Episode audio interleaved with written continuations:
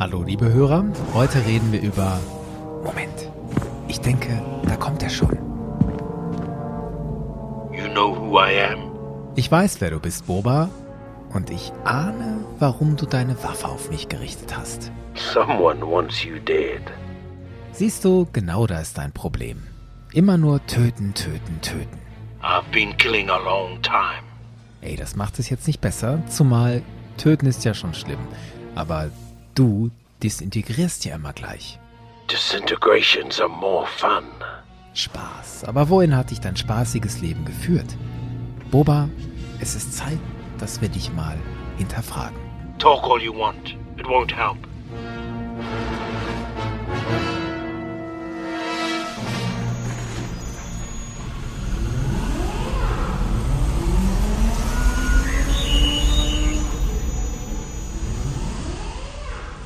Boba, wir stehen hier zusammen in Cloud City, in der Carboniert-Gefrierkammer.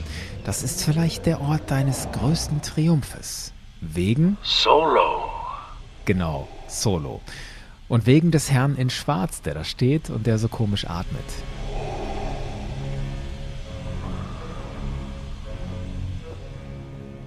Darüber möchte ich auf jeden Fall noch reden, denn hier warst du ja der Boba Fett, den wir alle kennen und den viele von uns lieben. Aber ich möchte auch reden über den Boba Fett, den die meisten wohl nicht so gut kennen. Der Boba Fett, der desintegriert und der einfach nur ekelhaft fies ist. You don't like me, do you? Doch, und genau darum geht es. Inwiefern bist du fies? Warum bist du fies? Und warum mögen wir dich trotzdem? Deswegen schauen wir jetzt darauf, wie deine Kindheit war, wie du zum Kopfgeldjäger wurdest und wie du dann für Darth Vader die dreckigsten Jobs überhaupt gemacht hast. Und ich rede jetzt nicht nur von Han Solo, sondern über die Jagd nach Luke Skywalker.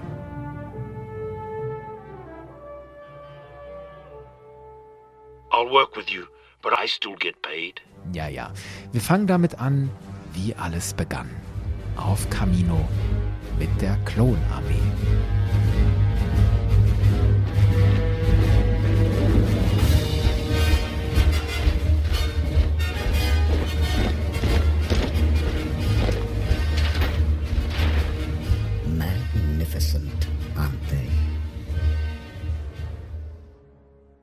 Die Klonarmee, geschaffen für die Galaktische Republik, letztlich damit Palpatine die Jedi besiegen kann.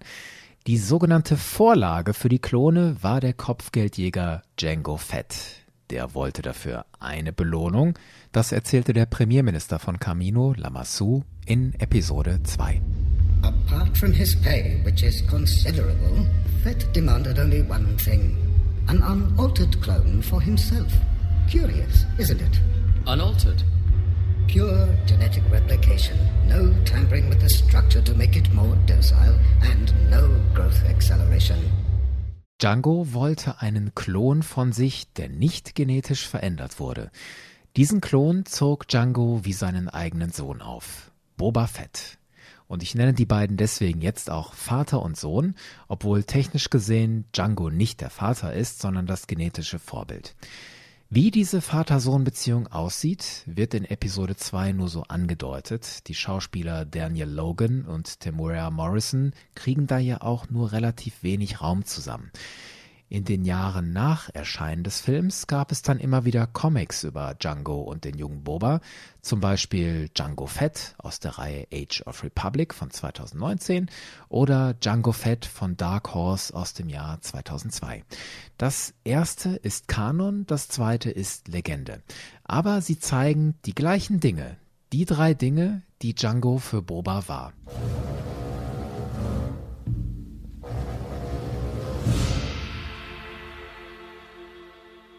Erstens, Django hat Boba das Leben eines harten Killers vorgelebt. Django hat eben nicht nur die ganze Zeit auf Camino gesessen und die Klone trainiert, er hat nebenbei als Killer gearbeitet. Und er hat den jungen Boba auch auf gefährliche Missionen mitgenommen und dabei musste Boba selbst auch töten oder sich entscheiden, töte ich oder lasse ich den da leben. Und wir reden hier über einen Jungen, der nicht mal zehn Jahre alt ist. Und auf einer Mission passiert was Bemerkenswertes. Boba und Django werden von anderen Kopfgeldjägern betrogen. Sie greifen sie von hinten an und nehmen Boba in die Zange. Django steht mehr oder weniger im Hintergrund und sieht zu, wie sein Sohn mit der Situation klarkommt. Der Kleine ist zwar im Schwitzkasten mit zwei Messern am Hals, aber er überrascht die anderen Kopfgeldjäger, er holt einen Blaster hervor und erschießt sie. Bis auf einen, einen Rhodianer. Boba muss nun entscheiden, töte ich den Rhodianer oder lasse ich ihn gehen? Django hält sich weiter zurück und lässt seinen Sohn machen. Boba entscheidet dann, der Rhodianer darf leben. Das wird so gezeigt im Comic Age of Republic Django Fett und das ist insofern bemerkenswert, der junge Boba bringt nicht einfach wahllos Leute um, er wägt ab. Der erwachsene Boba tut das in der Regel nicht, das werden wir später sehen.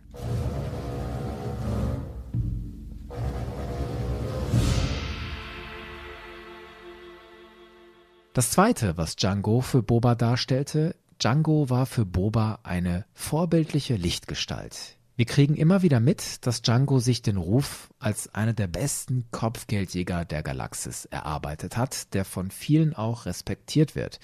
Er ist stark und er ist erfolgreich und wir sehen immer wieder in den Comics, wie der junge Boba seinen Vater richtig anstrahlt, nach dem Motto, ja, mein Dad ist toll. Dabei brachte Django Boba auch bei, wie man kämpft, wie man schießt und wie man fliegt. Und was ich persönlich nicht gesehen habe, ist, dass Django Boba etwas beibringt, was es bedeutet, ein Mandalorianer zu sein. Da vermittelt Django Boba nichts, soweit ich weiß.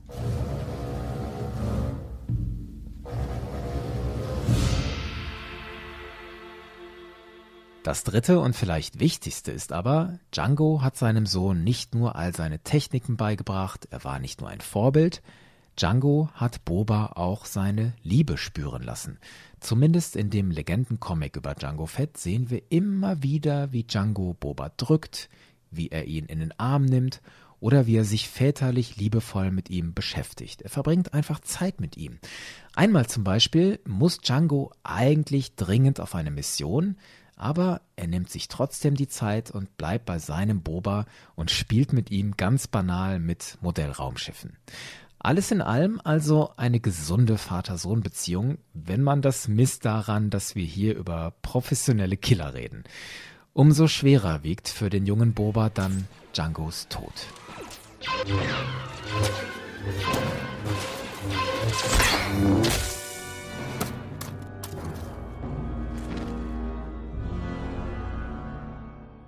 Boba, das war ja wohl das Schlimmste, das dir im Leben passieren konnte, oder? I'll remember that. Und was du danach gemacht hast, war doch auch sehr vom Tod deines Vaters bestimmt. That was for Django. Noch relativ früh in den Klonkriegen mischt sich der junge Boba Fett unter normale Klonkadetten und gelangt so an Bord des Kreuzers Endurance.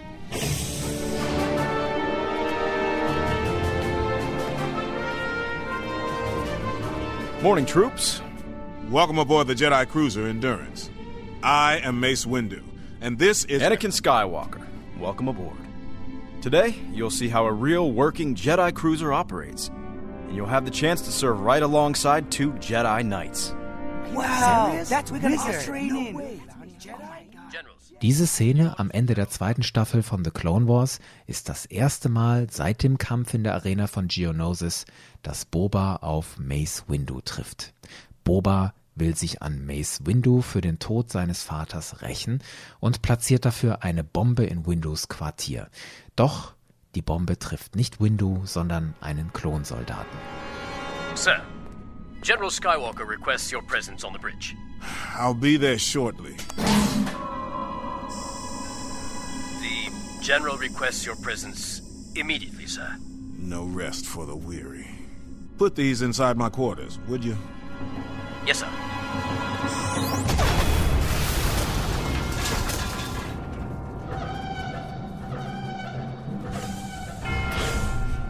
Hilfe hatte Boba dabei von der Kopfgeldjägerin Ara Singh und sie hat einen unguten Einfluss auf Boba. Sie weist ihn an, das Schiff in die Luft zu jagen. Watcher, this is Boba. It's a miss. Repeat, miss. What should I do? Head to the reactor. Blow the core. Er erwidert noch, das würde nicht nur Mace Windu treffen, was er eigentlich will, sondern auch viele Unschuldige. But the crew. It isn't about them. Just Mace. If you want Windu dead, do as I say. Aura Singh drängt Boba richtig dazu, den Reaktor des Schiffes zu zerstören. Dabei wird Boba dann von einem Klonsoldaten gestellt. Emergency protocols in effect. Look, I'm calling a trooper to escort you out of here. This is CT-1477. I need an Is that a escort for a cadet back to his DC-15A? group. Oh yeah. Here, keep the safety on. Copy that, CT-1477. Boba greift den Klon an und schlägt ihm den Helm vom Kopf. What? Bevor Boba dann schießt und sagt, du bist nicht mein Bruder, We're brothers. Don't shoot. You're not my brother. sehen wir, wie es richtig in ihm arbeitet. Er sieht in das Gesicht des Klonsoldaten und sieht das Gesicht seines Vaters Django. Don't shoot! Don't worry. CT-1477 reported. Er schießt trotzdem, zerstört den Reaktor und bringt damit viele Klone ums Leben. Nur um sich an Mace Windu zu rächen.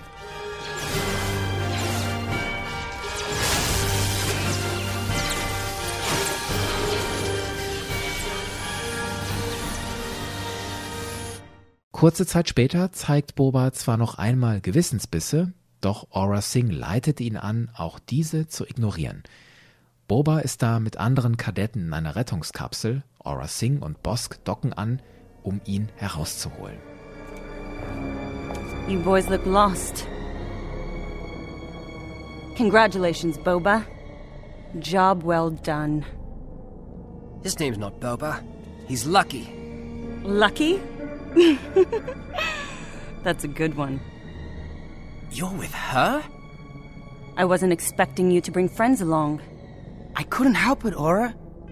What are you gonna do with them? Aura drängt Boba dazu, die anderen Kadetten in der Kapsel zurückzulassen, was ihren Tod bedeuten könnte. That was never part of the plan. I just wanted to kill the Jedi that murdered my father. Well, that will have to wait. Grow up. You'll get your revenge in time. Now get on board. We have to get out of here. Or you can go with your friends, who I'm going to jettison into the unknown. That would be poetic. I'm sorry.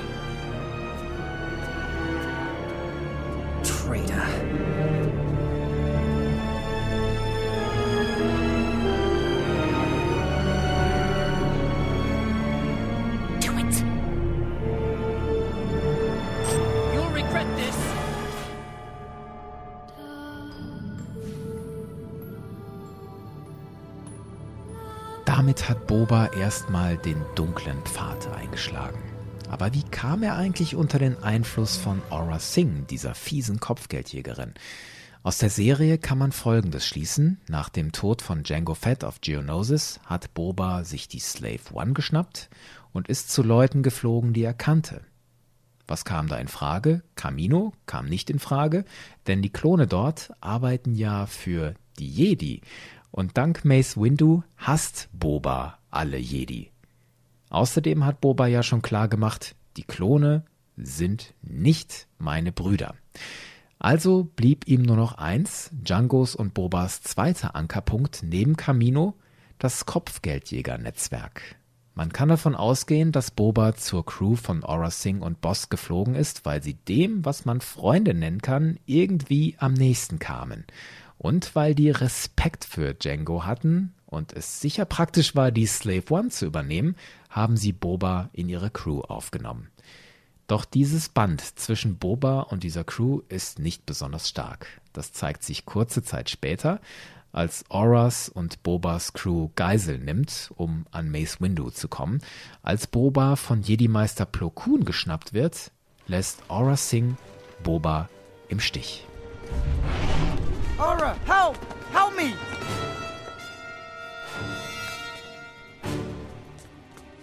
Don't leave me! No! The hostages, where are they? Boba, If you do not tell us where those men are, they are going to die. Innocent men. She left me. Nach dem Tod seines Vaters hat Boba also jetzt auch seine letzte vermeintliche Bezugsperson verloren, Aura Singh. Er fühlt sich allein. Es ist ausgerechnet der Pirat Hondo Onaka, der Boba dann an dessen Vater erinnert. Plo Koon führt Boba zu Hondo und sagt, He will not reveal the location of the hostages. I thought you might talk some sense into him.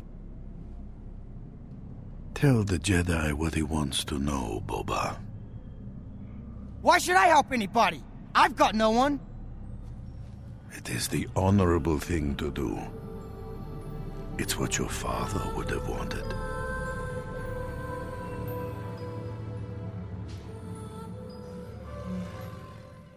Hondo appelliert hier an Boba über die Schiene, dein Vater war doch ein Ehrenmann. So schön ich diesen Kniff finde, gezeigt wurde mir nie so richtig, dass Django ein Ehrenmann war. Auch Django war ein Killer. Er tötete gegen Geld. Selbst wenn er dabei zuverlässig und ehrlich war, qualifiziert das Django schon als Ehrenmann? Ob wir das glauben oder nicht, Boba glaubt es. Er hört auf Hondo und verrät den Aufenthaltsort der Geiseln. Und er reflektiert sogar, dass er schlimme Dinge getan hat. Hier war also eine richtige Chance im Leben des kleinen Boba Fett. Hier hätte jemand sagen können, Junge, es ist gut, dass du das alles einsiehst. Jetzt lass uns zusammen daran arbeiten, dass wir dich aufrichten und dir eine gute Perspektive geben, damit du in Zukunft keinen Mist mehr machen musst. Doch, was machen die Jedi? Sie bringen Boba nach Coruscant und sperren ihn in ein Gefängnis, zusammen mit all den anderen Kriminellen. Diese ganze Unbeholfenheit zeigt sich in diesem kleinen Dialog vor dem Gefängnis, als Boba noch einmal auf Mace Windu trifft. I see now I've done terrible things. But you started when you murdered my father. I'll never forgive you. Well, you're going to have to. Take him away.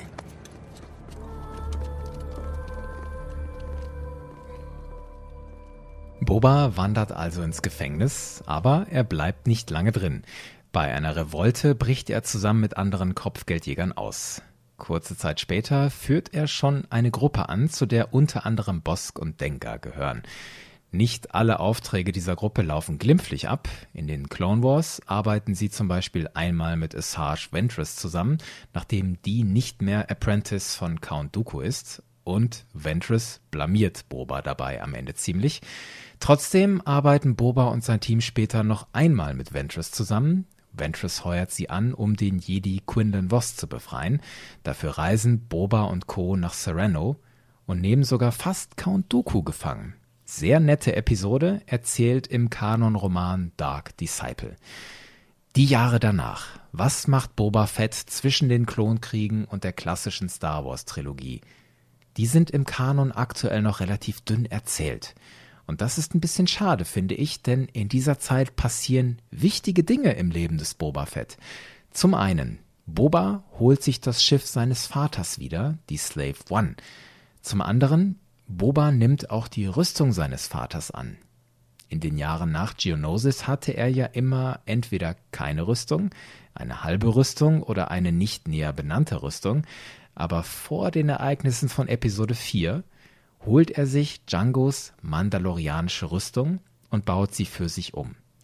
Schließlich sehen wir ihn ja in Mos Eisley, Startrampe 94, mit Jabba in eben dieser Rüstung. Und diese Rüstung ist laut Kanon früher Djangos Rüstung gewesen. Das ist bestätigt im Nachschlagewerk Star Wars, die illustrierte Enzyklopädie. Ursprünglich war offenbar geplant, dass Boba seine ikonische Rüstung schon vor dem Ende der Klonkriege bekommt. Das sehen wir in Szenen, die mal für die siebte Staffel von The Clone Wars geplant, aber nie fertiggestellt wurden. Da gab es ein wirklich sehr hübsches Duell zwischen mehreren Kopfgeldjägern und Count Dooku, so ähnlich wie im Roman Dark Disciple.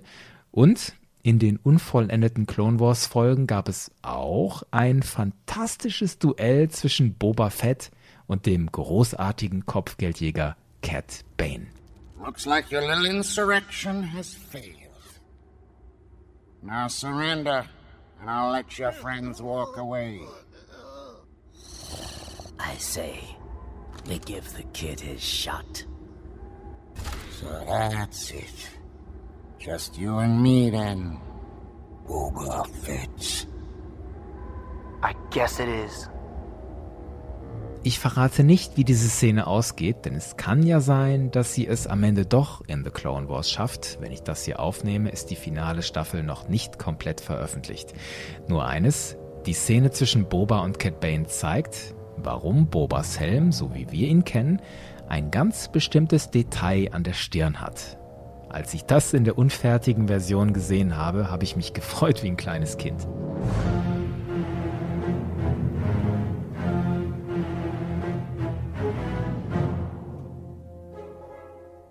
Offen bleibt im Kanon aktuell, welchen Kodex Boba sich genau gibt. Genau genommen gibt es da sogar widersprüchliche Aussagen. In der neuen Charakterenzyklopädie von 2019 heißt es, Boba habe sich einen strengen Ehrenkodex gegeben und er jage seine Ziele nach strengen Maßstäben. Im Kanon-Comic Age of Rebellion, Boba Fett, ebenfalls von 2019, streitet Boba ausdrücklich ab, dass er nur böse Jungs jagt. Da passiert folgendes, da kommt ein Mann zu Boba Fett und bittet ihn um Hilfe. Der Mann sagt wörtlich, Boba, du jagst doch böse Männer, Mörder, Kriminelle. Doch Boba sagt darauf, No, I hunt bounties. Und damit macht er doch ziemlich deutlich klar, dass er keinen moralischen Kodex hat. Ihm ist egal, ob er vermeintlich gute oder böse Leute unterstützt. Hauptsache, er verdient sein Geld. Unabhängig davon stellt sich die Frage, inwiefern sieht sich Boba Fett in der Tradition der Mandalorianer? Er trägt ja nicht nur die mandalorianische Rüstung seines Vaters Django, er hat ja ausdrücklich auch auf seiner Schulterplatte einen mandalorianischen Mythosaurus abgebildet. Dieses Symbol war bei Django noch nicht zu sehen, erst bei Boba. Aber ich kenne kein kanonisches Werk, in dem sich Boba in irgendeiner Form zum Weg des Mandalore bekennt. Vor dem Hintergrund von The Mandalorian, nein, ich spoiler hier jetzt nichts, keine Sorge, vor dem Hintergrund von The Mandalorian finde ich aber interessant, dass Boba als Erwachsener bisher im Kanon nicht den Helm abgenommen hat. Und vielleicht sehen wir Boba Fett in irgendeinem zukünftigen Kanonwerk ja noch sagen: As you wish. Nein, Boba, sag mal. This is the way. Boba? Okay, dann halt nicht. Vielleicht später. Jedenfalls. In der Zeit von Palpatines Imperium und des Galaktischen Bürgerkriegs tut Boba das, was sein Vater Django vor ihm auch getan hat. Er erarbeitet sich den Ruf eines der besten Kopfgeldjäger der Galaxis. Einige Trophäen stellt er ständig zur Schau. An seiner Rüstung hängen Zöpfe einiger seiner Opfer. Früher im erweiterten Universum hieß es an mehreren Stellen, dass das Wookie-Sculpts sind. Das wird im Kanon heute indirekt bestätigt, und zwar im Buch From a Certain Point of View von 2017. Da gibt es eine Geschichte über Boba Fett. Sie spielt parallel zum Anfang von Episode 4. Und zwar als das Imperium auf Tatooine zwei Droiden sucht. Wir erleben die Zeit aus der Perspektive von Boba Fett. Der ist da unter anderem mit Jabba in Moss Eisley, Startrampe 94. Und Boba kommentiert, dass er gerne Chewbacca's Skalp seiner Sammlung hinzufügen möchte. Tja, die Geschichte ist aus einem anderen Grund noch wichtig. Sie stellt Boba als jemanden dar, der gerne disintegriert. Die Geschichte liefert also eine Erklärung dafür, warum Darth Vader in Episode 5 ausdrücklich zu Boba Fett sagt: No disintegration. As you wish. Darth Vader sagt das laut dieser Geschichte in From a Certain Point of View, weil Boba Fett Rebellenspione auf Coruscant disintegriert hat, die Vader eigentlich verhören wollte. Und nach dem Disintegrieren ist ja von einem Wesen bekanntlich nicht mehr so viel übrig. Jetzt sind wir zeitlich schon ziemlich nah dran an den Ereignissen von The Empire Strikes Back, als Boba Fett seinen vielleicht größten Erfolg als Kopfgeldjäger verbucht. Schon vorher aber jagt und tötet Boba auch schon für Darth Vader. Konkret ist Boba auf der Jagd nach Luke Skywalker. Erzählt wird das in zwei verschiedenen Comics, in Skywalker Strikes und in Darth Vader von Kieran Gillen. Beide stammen aus dem Jahr 2015 und spielen sehr kurz nach der Schlacht von Yavin, nachdem die Rebellen den ersten Todesstern zerstört haben. Noch während der Schlacht im Todessterngraben hatte Vader ja schon gespürt, dass dieser Rebellenpilot vor ihm etwas Besonderes ist. Use the Force, Luke.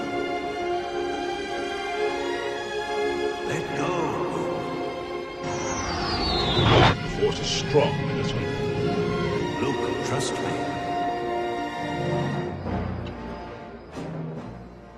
Nach der Schlacht will Vader diesen Rebellenpiloten finden. Dazu heuert er Boba Fett an. Und Boba, ich finde, da zeigst du ganz besonders deutlich, was für ein fieser Kerl du bist. A job is a job.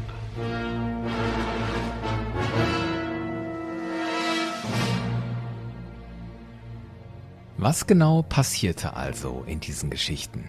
Boba bekommt von Vader den Anhaltspunkt, dass dieser Rebellenpilot, der den Todesstern zerstört hat, ursprünglich auf Tatooine gestartet war, an Bord des Millennium Falcon.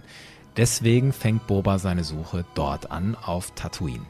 Er fragt mehrere Leute, ob sie wissen, wie dieser Junge hieß. Er fragt Rhodianer und tötet sie. Er fragt Javas und tötet sie. Völlig skrupellos und auch unnötig. Schließlich landet Boba in Moss Eisley, konkret in der Kantina in Moss Eisley, und auch dort fragt er herum, ob jemand diesen Jungen kannte, der an Bord des Millennium Falcon gegangen war. Die Leute wissen nur, dass der Junge mit dem alten Kenobi in die Kantina gekommen war, aber seinen Namen kennt dort niemand.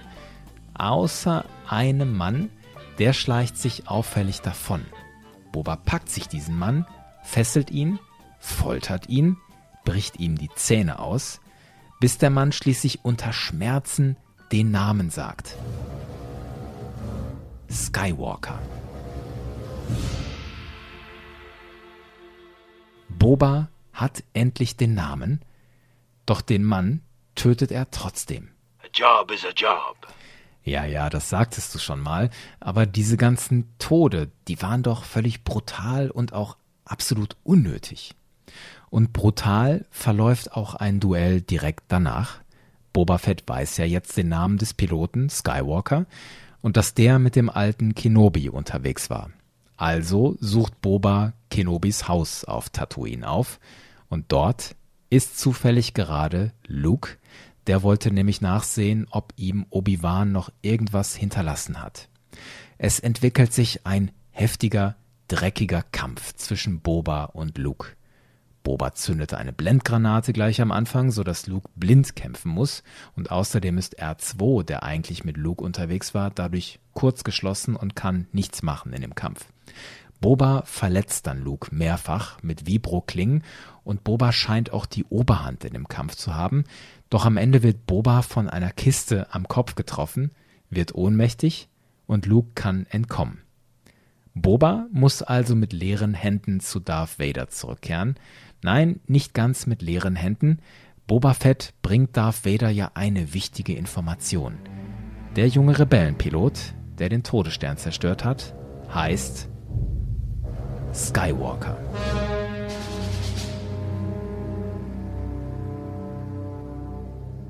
Und hier mache ich mal einen kleinen inhaltlichen Schlenker, denn das ist mal ein wichtiger Moment für Vader. Denn hier erfährt er von Boba Fett, dass der Imperator ihn mal wieder angelogen hat, nämlich am Ende von Episode 3. Da fragt Vader ja: Where is Padme? Is she safe? Is she all right? It seems in your anger you killed her. I. I couldn't have. She was alive. I felt it. Durch Boba erfährt Vader jetzt, dass sein Gefühl damals richtig war. Padme hat noch gelebt. Sie hat sogar noch den gemeinsamen Sohn zur Welt gebracht. Und dieser Sohn rennt jetzt da draußen in der Galaxis rum und ausgerechnet der hat den Todesstern zerstört. Boba wiederum wusste hier nicht, dass er dem Sith Lord gerade eben gesagt hat, dass der einen Sohn hat. Mal wieder ein Lob an die Comics. Manche dieser Comics verleihen unserem Universum doch eine sehr schöne zusätzliche Tiefe. Aber die eigentliche Faszination für Boba Fett wurzelt ja ganz klar nicht in den Comics, sondern in Episode 5 The Empire Strikes Back. Hier war er das erste Mal zu sehen, auf der Kinoleinwand zumindest, auf der Brücke von Vaders Supersternzerstörer. There will be a substantial reward for the one who finds the Millennium Falcon. You are free to use any methods necessary, but I want them alive. No disintegrations. As you wish. Hier sieht Boba Han Solos List voraus und versteckt sich ebenfalls im Müll des Sternzerstörers.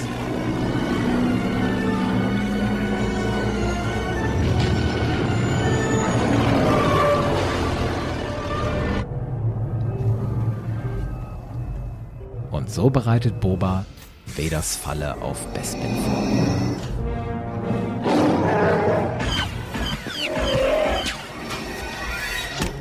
We would be honored if you would join us. Sehr langsam kommt da Boba schweigend hinter Vader ins Bild. I had no choice. They arrived right before you did. I'm sorry. halten wir fest, dass Boba im gesamten Film und damit in der gesamten Trilogie vier Zeilen Text hat. Neben As You Wish nämlich noch He's no good to me dead. Und What if he doesn't survive? He's worth a lot to me. und Put Captain Solo in the cargo hold. Wir sehen hier also in Empire Strikes Back, dass Boba sich um Han Solos Überleben sorgt, aber nur, damit er Jabbas Kopfgeld ausgezahlt bekommt. Boba ist also erwiesenermaßen ein echt fieser Kerl, aber viele von uns finden ihn trotzdem faszinierend und er ist vermutlich einer der beliebtesten Star Wars Charaktere überhaupt. Woran liegt das? Es liegt sicher unter anderem an seinem Erscheinungsbild. Allein das Design des Helms, irgendwie vertraute Kreuzritterhelmoptik und doch eleganter. Dazu die Macken, die uns sagen, dieser Kerl hat schon einiges hinter sich. Und wir rätseln natürlich, wer ist dieser Kerl unter dem Helm? Der Schauspieler von Boba Fett, Jeremy Bullock, hat Boba Fett gerne mit Clint Eastwood verglichen. Boba Fett just nods like that. That slight nod of approval. This reminds me of Clint Eastwood. It took Clint Eastwood, it seemed to be months, just smoking a cigarette as the most days. Und diese überlegende Langsamkeit sah der Schauspieler Jeremy Bullock auch in Boba Fetts Bewegung, vor allem eben in seinem Nicken. George Lucas übrigens war nach eigenen Angaben sehr überrascht darüber, wie beliebt Boba Fett bei den Fans wurde. Im Bonusmaterial zu Return of the Jedi, ich weiß nicht, ob ihr das auch mal gesehen habt, da sagt George Lucas, hätte er gewusst, wie beliebt Boba Fett wurde, hätte er dessen Tod spannender inszeniert. Hat er nicht, so haben wir jetzt einen ziemlich klamaukigen Tod.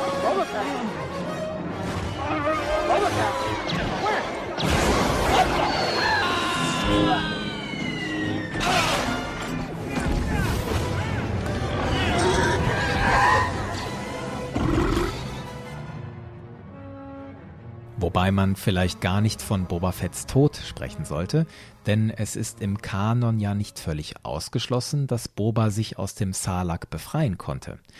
Einer der Autoren bei Lucasfilm, J.W. Rinsler, hat mal behauptet, für George Lucas sei Boba Fett auch im aktuellen Kanon noch am Leben. Aber bestätigt sehen wir das Stand heute nicht, und Rinsler hat so ungefähr zum Neustart des Kanon 2014, 2015 Lucasfilm auch verlassen. Der zählt also nicht mehr, muss man leider so sagen. Im früheren erweiterten Universum, das heute zu den Legenden zählt, war der Fall dagegen klar. Da konnte sich Boba aus dem Sarlacc befreien und er hat danach noch so einiges bewegt. Unter anderem wird er der Mandalore, also der Anführer der Mandalorianer, und er trainiert Jaina Solo, die Tochter von Han und Leia, um gegen Jason Solo zu kämpfen. Das ist der Solo-Sohn, der sich zum Sith Lord Darth Caedus gemacht hat. Wer das alles nachlesen will, das wesentliche Buch dafür ist Legacy of the Force von Karen Travis aus dem Jahr 2008. Darüber hinaus gab es im erweiterten Universum noch so unfassbar viele Geschichten mit Boba Fett, angefangen bei seinem ersten Auftritt im legendären Holiday Special, als Boba auf einem riesigen Ungeheuer reitet und Luke Skywalker noch Friend nennt. I am Boba Fett. The ship you seek is nearby. Are the Imperial troops near this planet? They are here, friend. Darüber hinaus gab es wirklich ganz wilde Comics mit Boba Fett. Manche kann man getrost vergessen, andere wiederum finde ich heute durchaus noch lesenswert. Vor allem die Reihe Boba Fett is Dead. Die baut auf der Geschichte auf, dass Boba Fett im Alter von 16 Jahren eine andere Kopfgeldjägerin geheiratet hat. Sintas Well hieß die. Ja, hört, hört, in den Legenden hatte Boba Fett eine Frau. Und die beiden hatten auch eine Tochter zusammen, die dann auch Kopfgeldjägerin wurde und die auch eine Tochter bekommen hat, Boba Fetts Enkelin Myrta Geff. Die spielt später eine große Rolle, nämlich erst jagt sie Boba Fett und dann arbeitet sie mit ihm zusammen mit ihrem eigenen Opa. Das wird erzählt in der Romanreihe Legacy of the Force von Karen Travis. Gute Frau. Und was einen extra Platz in meinem Herzen hat, sind die Spiele aus der Reihe The Force Unleashed, wo wir mehrmals auf Boba Fett treffen. You're lucky my client forbids disintegration. Quite a mess you made of the place. Your head's worth a lot of credits. So, I'll be bringing it back to Jabba now. Besonders bemerkenswert, in der Erweiterung zum ersten Force Unleashed spielt man den dunklen Starkiller und tötet sogar Boba Fett. Starkiller schleuderte eine Rakete auf Boba zurück und der explodiert. Unter anderem deswegen galt diese Geschichte schon zu Zeiten des erweiterten Universums als Legende. Aus heutiger Sicht also eine Legende in den Legenden. Denn im erweiterten Universum überlebte Boba ja nicht nur das Salak, sondern er lebte auch Jahrzehnte später noch. Im Kanon schafft er das ja vielleicht auch eines Tages noch. Wenn doch nur jemand auf Tatooine wäre, der ihm aus dem Salak raushelfen könnte. Neulich auf Tatooine.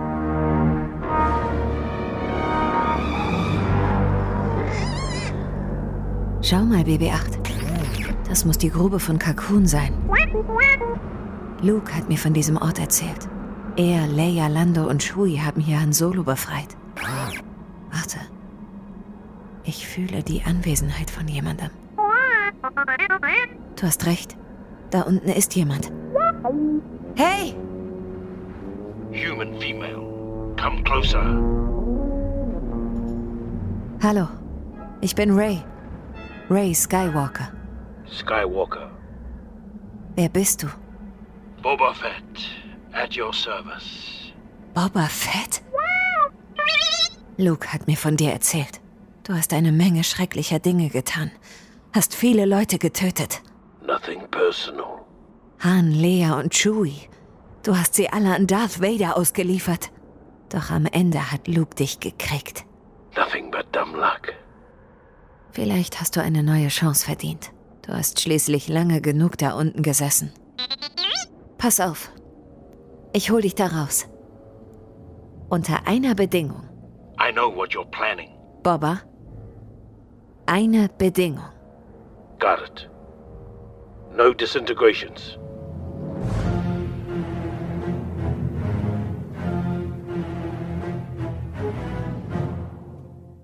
So, ihr Auserwählten und Bucketheads, das war mein persönlicher Blick auf Boba Fett. Ein besonderer Dank gilt Kaya Marie Möller, die extra für uns nochmal in ihre Rolle als Ray geschlüpft ist, gerade eben ganz am Schluss in dieser fiktiven Szene auf Tatooine. Total cool von ihr. Bitte schickt ihr ein Riesenlob auf Instagram oder Facebook. Ansonsten schreibt mir gerne, was ihr an Boba Fett besonders schätzt oder bemerkenswert findet. Ich habe ja bei weitem nicht alles abgedeckt, was es gibt. Einfach kommentieren auf der Webseite zum Beispiel oder unter dem Beitrag auf YouTube. Und empfehlt gerne diesen Podcast weiter. Bis zum nächsten Mal und möge die Macht mit euch sein.